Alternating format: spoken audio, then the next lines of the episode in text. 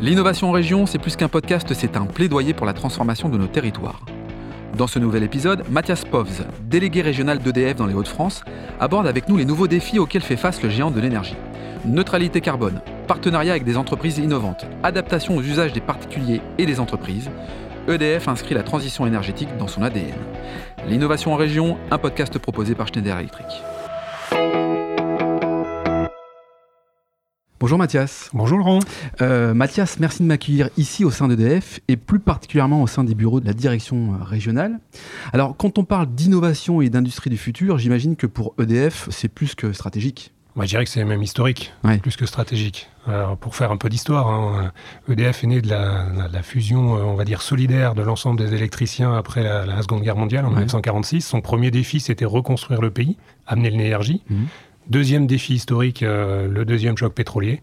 Euh, lancement avec euh, le président Pompidou et le plan Mesmer sur la construction du parc nucléaire et du mix que l'on connaît aujourd'hui avec l'hydraulique, qui nous permet d'avoir de l'énergie décarbonée, on y reviendra. Et qui revient d'ailleurs au cœur du sujet. Et voilà. Et j'allais dire, troisième grand défi, l'urgence climatique. Comment aujourd'hui allons-nous faire face à cette urgence climatique? Et bien entendu, la transition énergétique dans cette urgence climatique. Comment EDF joue son rôle, qui est d'ailleurs sa raison d'être, construire un avenir énergétique neutre en CO2. Mm. Voilà, on est au cœur du sujet. On est au cœur du sujet. Alors, tu es directeur régional sur les Hauts-de-France Alors, je suis directeur de l'action régionale sur l'ensemble des Hauts-de-France, donc mhm. l'ensemble du groupe EDF. Alors, le groupe EDF sur les Hauts-de-France, c'est environ 10 000 salariés sur des métiers euh, différents qui vont de la production. Alors, on parlait de la centrale nucléaire qui est bien connue. par exemple. Gravelines. Mhm.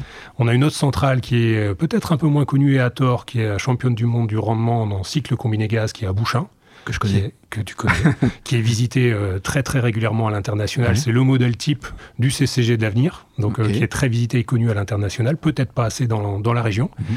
Et puis après, les métiers un peu en, en, lien avec la clientèle, bien entendu, les aspects commerciaux, que j'ai également dans, dans mon périmètre, puisque je suis directeur des activités commerciales à la fois énergie et services pour les Hauts-de-France et la Normandie.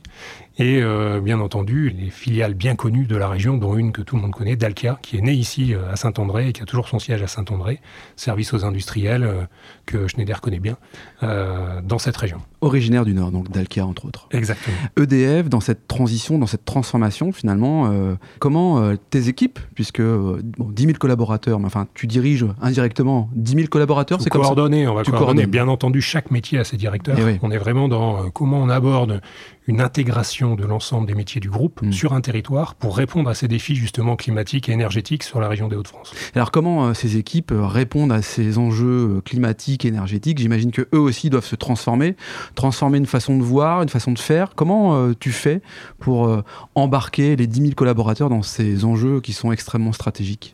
Alors, une des difficultés, c'est d'avoir une approche globale. C'est-à-dire que chaque métier est sur son métier, sur son périmètre. Et l'intérêt de mes équipes, notamment ici euh, d'Arnaud Delacroix qui coordonne les équipes innovation, c'est de coordonner l'ensemble des équipes d'innovation de l'ensemble des métiers. Mmh. C'est-à-dire que quand on approche une problématique sur une région ou chez un industriel, on va adresser sa problématique énergétique globale et pas euh, son service chaleur, euh, son service production ENR ou son service d'optimisation de pilotage de mmh. l'énergie. Mmh. C'est bien une solution globale qu'il faut aborder. Et donc là, bien entendu, on cherche à avoir une approche globale et donc besoin d'avoir des, éléments, des briques supplémentaires qui vont recours à l'innovation. Et donc, ben, on a notre expertise, mais on va aussi chercher l'expertise d'entreprises innovantes pour réduire ce temps d'accès au marché, ce time to market en bon français. Mmh. Et donc, euh, plutôt que réinventer euh, une technologie qui est déjà maîtrisée par des entreprises innovantes, travaillons ensemble. Euh, ça nous permet de faire, d'amener notre savoir-faire dans le domaine de l'énergie et l'entreprise innovante dans sa technologie propre au service des clients, des territoires, que ce soit des, des particuliers ou des industriels quand on doit se projeter à 10 ou 20 ans, comment on projette finalement cette entreprise Électricité de France dans 10 ou 20 ans? Alors déjà, 10, 20 ans, ça me paraît très loin. Ouais. On va déjà ramener ça à 5 ans. Déjà, c'est pas mal Ouais. Euh, Pourquoi? Parce que le temps s'accélère, tout va vite. Exactement. Et aujourd'hui, dire ce qui sera l'innovation structurante dans 20 ans, enfin, il y a 20 ans, le smartphone n'existait pas. C'est vrai. Si on regarde un peu en, retrait, et on avait une dynamique d'innovation qui était bien plus faible qu'aujourd'hui. Quand on voit comment a été structurante euh, l'approche avec le smartphone, les applications et les usages qui ont été, euh, qui ont été développés, hmm. on peut se dire déjà à 5 ans, c'est déjà bien et voir comment euh, on peut influer euh, à 5 ans. Parce que si on se projette à 20 ans, on fait de la boule de cristal. Là, je mm. pense que ce qui est maintenant intéressant, c'est d'être tiré par les usages. On a une problématique réduire les émissions de CO2, on le sait. Euh, un industriel, il vient nous voir, il nous dit, moi je veux réduire mon empreinte environnementale en réduisant mon empreinte énergétique comment on travaille ensemble? J'ai mon expertise industrielle sur mon outil industriel. Amenez-moi votre expertise dans le domaine de l'énergie pour que je sois à la fois performant économiquement, performant techniquement, mais aussi réduire mon empreinte environnementale. Mathias, l'électricité au cœur de l'énergie. comment elle se situe? La répartition finalement de l'électricité par rapport aux autres énergies, c'est quoi aujourd'hui? Justement, il faut remettre en, remettre en perspective les grandes, les grandes, on va dire les grands ordres de grandeur. Hmm. Aujourd'hui, en France, l'électricité, c'est 25%, euh, si on arrondit, 25%, de l'énergie finale. L'énergie finale. finale Parce qu'on confond souvent la transition énergétique, la transition climatique, la transition électrique. Hmm. Si on parle que de l'électricité, c'est 25% de l'énergie qui est consommée, le reste étant euh, majoritairement des fossiles. D'accord. Et, et 25% d'énergie électrique qui aujourd'hui, grâce au mix que l'on évoquait tout à l'heure, euh, historique de la France, à la fois nucléaire, hydraulique mm. et énergie renouvelable qui se développe, on est à 97% décarboné. Donc aujourd'hui, sur les 25% en question, on est à 97% décarboné. En revanche, dans les 75 autres pourcents d'utilisation d'énergie, mm. dans les domaines du transport, dans les domaines de l'industrie, dans les domaines du bâtiment, Là, on a les sources de, gains que l'on peut avoir facilement sur l'énergie et notamment euh, sur l'empreinte euh, environnementale avec les émissions de gaz à effet de serre. Donc tu es en train de dire quand même que la France est bon élève par rapport à l'Europe sur euh, cette énergie propre, mais qui a peut-être des efforts à faire sur l'industrie, sur le ferroviaire, sur le transport. C'est comme ça qu'il faut l'interpréter? Je vais vous donner un chiffre pour marquer. Alors, on va, je ne vais, pas forcément aller à la virgule parce que tout le monde conteste toujours les chiffres à la virgule, mais pour vous donner des ordres d'idées. Hmm. Un mix français, c'est euh, en suivant, suivant les saisons, aller entre 30 et 40 grammes de CO2 hmm. par kilowattheure émis. Un mix euh, européen, on est aux alentours de 450. Ah oui. Ouais, il y a juste un facteur 10. Ah oui. Et quand on voit euh, certains moments où, par exemple, l'Allemagne qui a fait son choix d'avoir un parc euh, éolien très développé, mais qui subit les aléas du coup euh, du climat en fonction de, la présence de vent ou pas la présence de vent, on peut atteindre des 600-800 grammes de CO2 par kilowattheure. Alors Mathias, quand tu dis 100% d'énergie renouvelable, est-ce que c'est une utopie ou est-ce que c'est une réalité? Moi, je pense que c'est une. On parle souvent de ce pourcentage, mais il faut le mettre dans le temps. On parle d'urgence climatique. Aujourd'hui, on a des énergies renouvelables qui sont euh, commandables. La Rolls, entre guillemets, des énergies renouvelables, c'est l'hydraulique. Mm. Pourquoi? Parce qu'on peut stocker l'eau et on la commande. C'est-à-dire qu'on peut commander l'utilisation de cette énergie renouvelable qui est complètement décarbonée. Les fameux barrages. Les fameux barrages, tout à fait. Les barrages à stockage. Mm. Après, il y a les barrages au fil de l'eau, mais ça, mm. c'est une autre technologie. En revanche, ce qu'il faut gérer, c'est l'intermittence des énergies renouvelables, que ce soit solaire ou éolien, euh, que ce soit de l'éolien terrestre ou de l'éolien maritime. Donc après, il faut avoir des moyens de stockage et euh, des moyens de, pilotage et de commandabilité. Mmh. Donc il ne faut pas opposer, euh, aujourd'hui on a souvent un discours entre on oppose les énergies renouvelables, nouvelles énergies renouvelables intermittentes avec le nucléaire. L'un et l'autre se complètent. C'est-à-dire que pour gérer l'intermittence, on a une modularité aujourd'hui du parc qui permet d'accueillir les énergies renouvelables. Mmh. En revanche, quand on dit 100% d'énergie renouvelable, il faut des moyens de gestion d'intermittence, d'une part, et ensuite, il faut des moyens de stockage saisonniers et intersaisonniers. C'est-à-dire que la consommation d'électricité et d'énergie, qui sera de plus en plus électrique, on l'a dit tout à l'heure, des projections de l'AIUA jusqu'à 50% pour décarboner, euh, de l'énergie finale sera électrique. Eh bien, il se trouve qu'avec le solaire et l'éolien, on en produit plus l'été. Or, on a des consommations qui sont plus importantes l'hiver. Et voilà. Donc, quel moyen de stockage entre l'été et l'hiver? Quel moyen de gestion de l'intermittence quand on a des proportions fortes d'énergie renouvelable? Mmh. Euh, voilà, vous prenez un panneau solaire, il y a un nuage, il perd 30 à 40% de son. Ça, concret, Comment vous gérez cet à-coup de tension, cet à-coup de, puissance qui arrive sur le réseau? D'où l'implication de d'Enedis, euh, le distributeur et de RTE, pour pouvoir intégrer l'ensemble de ces énergies renouvelables sur le réseau. Enedis, RTE, on pourrait se projeter du coup sur des, des startups innovantes qui viennent accompagner EDF euh, e dans ces recherches, tu poses des questions très légitimes, comment on stocke l'énergie qui est produite pour l'hiver quand ça produit l'été? Euh, comment euh, s'inscrit finalement EDF dans cette démarche auprès de start-up, enfin de, jeunes entreprises innovantes, pour euh, accélérer, tu parlais tout à l'heure de time to market, donc d'accélérer ça. Mais Il y a deux, deux grands pieds historiques hein, de l'innovation chez EDF. Il y a à la fois sa R&D qui est mmh. très puissante sur le domaine euh, de l'énergie, mais au sens large, y compris de ses usages, hein, le bâtiment, la mobilité. Euh, c'est euh, près de 2000 chercheurs, 685 millions de budget dans trois grands domaines, la transition énergétique, la transition climatique et la transition numérique et mmh. sociétale. Mmh. C'est-à-dire comment les usages évoluent, puisque, on le disait tout à l'heure, c'est tiré par les usages. Il ne suffit pas d'avoir de la technologie, il faut permettre à chacun de pouvoir l'utiliser. Et donc, comment on arrive à concilier ça avec aussi les écosystèmes euh, innovants régionaux. Ici, on a Eura Technologies, on travaille beaucoup avec eux, on a euh, beaucoup de startups et d'entreprises innovantes. Dans, ces fameux projets globaux que j'évoquais tout à l'heure sur l'approche globale énergétique, mmh. il se trouve qu'il y a des, segments de la chaîne de la valeur qui sont euh, une spécialité d'entreprises innovantes. Donc autant aller chercher, quoi. Exactement. Mmh. Je prends par exemple Wevely. Wevely, c'est du traitement du signal, c'est une startup de la région. On a travaillé avec eux pour développer des programmes de maintenance prédictive en ayant une, signature sonore des outils industriels dans une centrale de production, mmh. Notamment à, Gravine sur les tambours filtrants.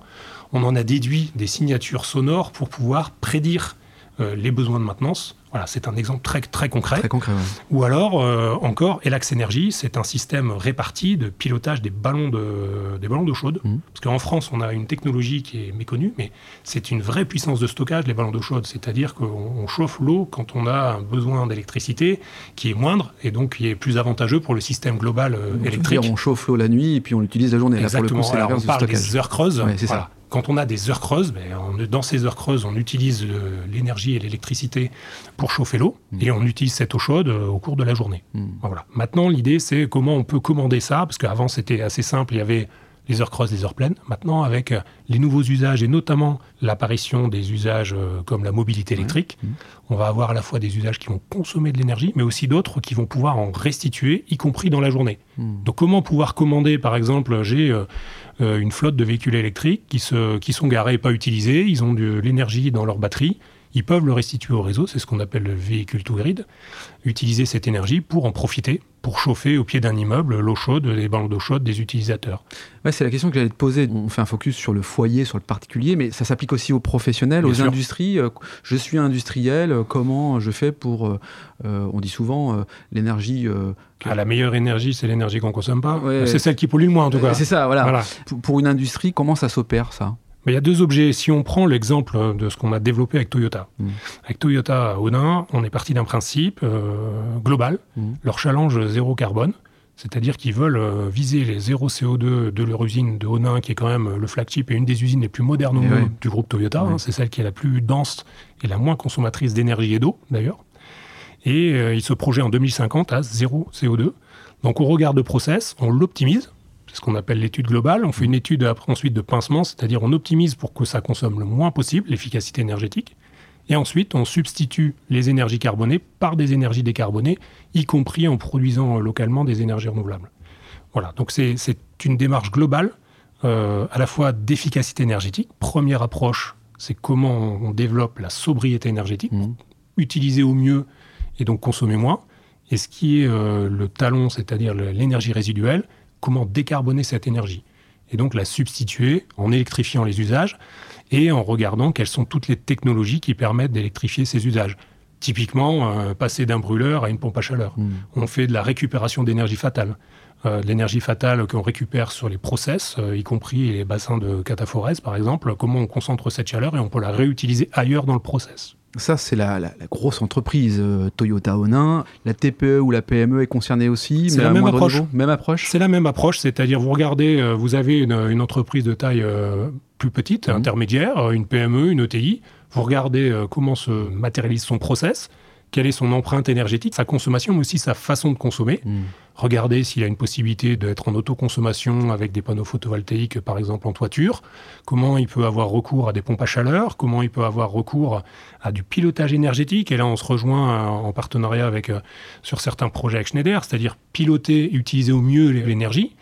Et derrière, euh, regarder comment l'énergie résiduelle, on, transfère les usages carbonés par des usages décarbonés pour réduire l'empreinte environnementale. Donc tu es en train de me dire que EDF a aussi un rôle de conseil pour ensuite euh, dispatcher peut-être les expertises, tu l'évoquais avec Schneider, pour, euh, autour d'un projet, pour un particulier ou pour un professionnel. C'est ça? C'est un peu Tout à une plateforme? C'est quelque part, l'approche est la même, la complexité de l'approche, bien entendu, entre un particulier qui n'a a pas de process de, nature, si ce n'est d'habiter son logement et les usages, une, une PME, une ETI, jusqu'à un grand industriel. La démarche est la même.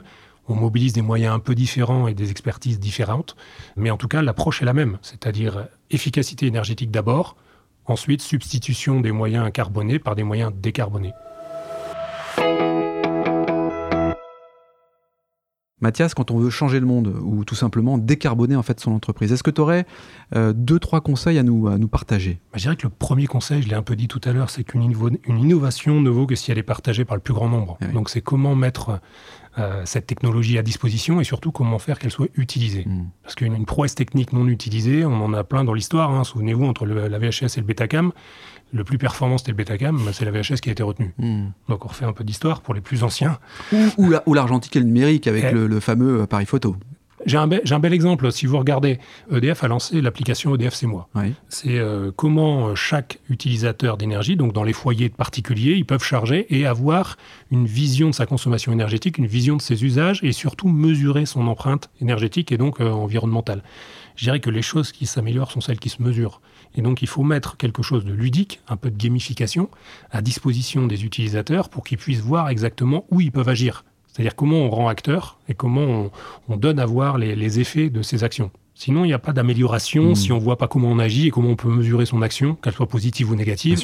Se comparer, avoir des, statistiques, le même logement et la même configuration d'équipement, ben, je devrais consommer à peu près ça et je suis au-dessus, je suis en dessous, je suis plutôt vertueux, moins vertueux. Donc ça implique. Et ça s'améliore hmm. euh, assez naturellement. Voilà, c'est de l'implication et euh, je pense qu'il y a un terme, j'entendais l'autre jour dans une, dans une publication, le ownership. Alors il n'y a pas vraiment de traduction en français exacte, mais l'ownership, c'est-à-dire comment chacun se rend responsable eh et se sent propriétaire de de ce défi commun qui est euh, de lutter contre le changement climatique. La fameuse responsabilité individuelle. Et donc un dernier conseil, parce qu'on parle beaucoup de numérisation, mm. c'est aussi euh, l'empreinte énergétique du numérique. On travaille aujourd'hui euh, avec des, géants du, domaine, notamment en région OVH, pour récupérer la chaleur. Vous savez que si Internet était un pays aujourd'hui, il serait le troisième consommateur d'énergie. Troisième après, consommateur. Troisième après la Chine et les États-Unis. Pas mal quand même. Donc voilà, je vous donne un exemple. Hein. une photo haute définition publiée sur Instagram, c'est deux heures de fonctionnement d'une ampoule 60 watts. C'est énorme. Donc quand vous multipliez ça, euh, quand vous utilisez euh, beaucoup de numérique, forcément, mm. c'est derrière du stockage, de la data. Ça a des impacts. Et ça a des impacts énergétiques. Donc il faut vraiment travailler aussi sur cette empreinte, euh, empreinte numérique et énergétique.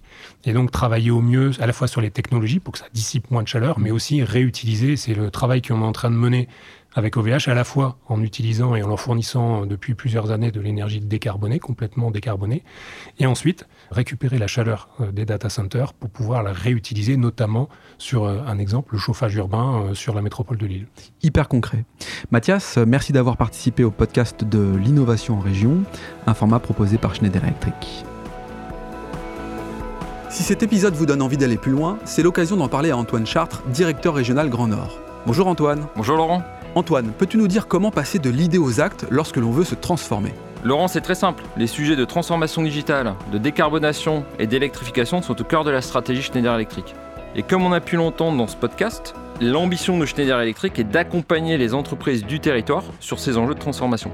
Pour entrer en contact avec nous, rien de plus simple, le site internet www.se.com ou mon profil LinkedIn où je me ferai un plaisir de vous répondre. C'est très simple. Merci Antoine. Merci Laurent.